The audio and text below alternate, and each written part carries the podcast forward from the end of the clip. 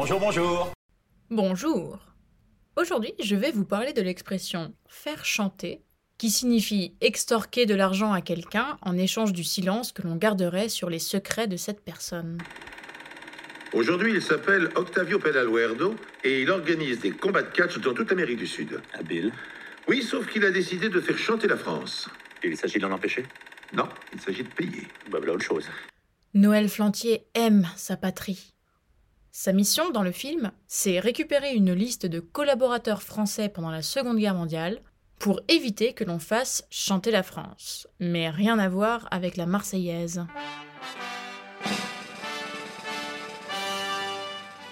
Au XVIIe siècle, le verbe chanter aurait voulu dire également confesser. Ainsi, faire chanter quelqu'un voulait dire lui faire avouer. Et comme vous pouvez vous en douter, cette expression est née dans les prisons où les bourreaux employaient des moyens de torture divers et variés pour faire confesser les prisonniers. Avec le temps, ces bourreaux auraient fini par voir l'opportunité dans ces secrets révélés par les prisonniers. Ainsi, les bourreaux auraient fini par extorquer de l'argent pour garder le secret. Ils deviennent donc des maîtres chanteurs. D'aucuns estiment que cela viendrait d'une touche de cynisme, que le chant représenterait les cris de douleur sous la torture. Mais le substantif relatif à chanter dans cette expression est chantage et non chant. On n'en a aucune certitude aujourd'hui. On sait simplement que cette expression provient de la synonymie entre chanter et confesser, et qu'elle est née dans les prisons. Oh non, je l'entends d'ici votre déception. Vous vouliez parler de chant, de voice, tout ça, tout ça. Bon allez, ce sera chose faite en bonus. Aujourd'hui, le bonus, c'est l'expression chanter comme une casserole. Pour expliquer cette expression, il faudrait commencer par vous raconter l'expression chanter comme une seringue. Ah bon?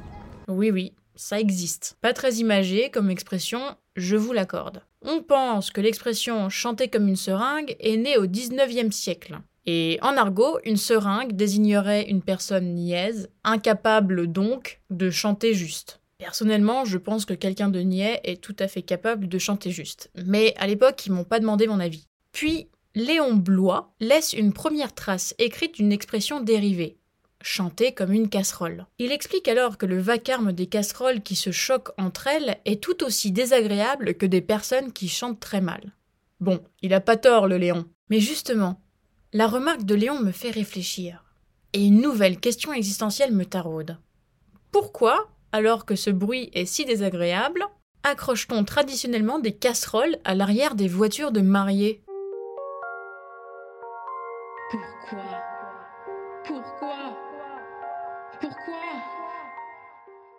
Il y a deux théories qui expliqueraient pourquoi on accroche des casseroles ou bien parfois des boîtes de conserve à l'arrière des voitures de mariés. La première théorie nous provient d'une croyance que le vacarme des casseroles sur lesquelles on tape ferait fuir les mauvais esprits. Et oui, il n'y a pas que Léon qui déteste ce bruit. Avant que les voitures n'existent, les invités au mariage couraient après la carriole qui emportait les mariés en tapant sur les casseroles pour que les mauvais esprits ne s'approchent pas du jeune couple. Et puis, quand les voitures ont été créées, ça devenait pas fastoche de suivre le rythme.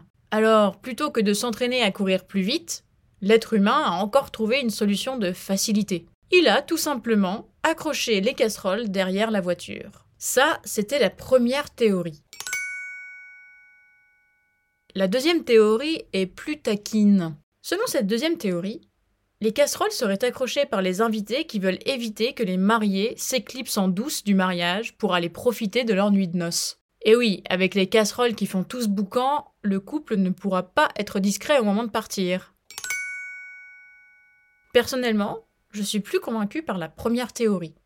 J'ai du mal à croire qu'une tradition comme celle-ci puisse émaner d'une blague des invités au mariage. Alors, infidèle, on s'en va sans dire au revoir? Mais pas du tout. Je suis prête à vous remercier un par un. Si vous aimez ce podcast, venez lui mettre 5 étoiles sur Apple Podcast. Si vous ne l'aimez pas, ne faites rien. Contactez-moi sur Instagram ou par email si vous souhaitez me suggérer des expressions ou des comédies françaises que vous estimez cultes et que vous aimeriez voir traitées dans le podcast. Bien sûr, je suis aussi preneuse de vos remarques et de vos conseils. Je vous mets tout ça en description de l'épisode.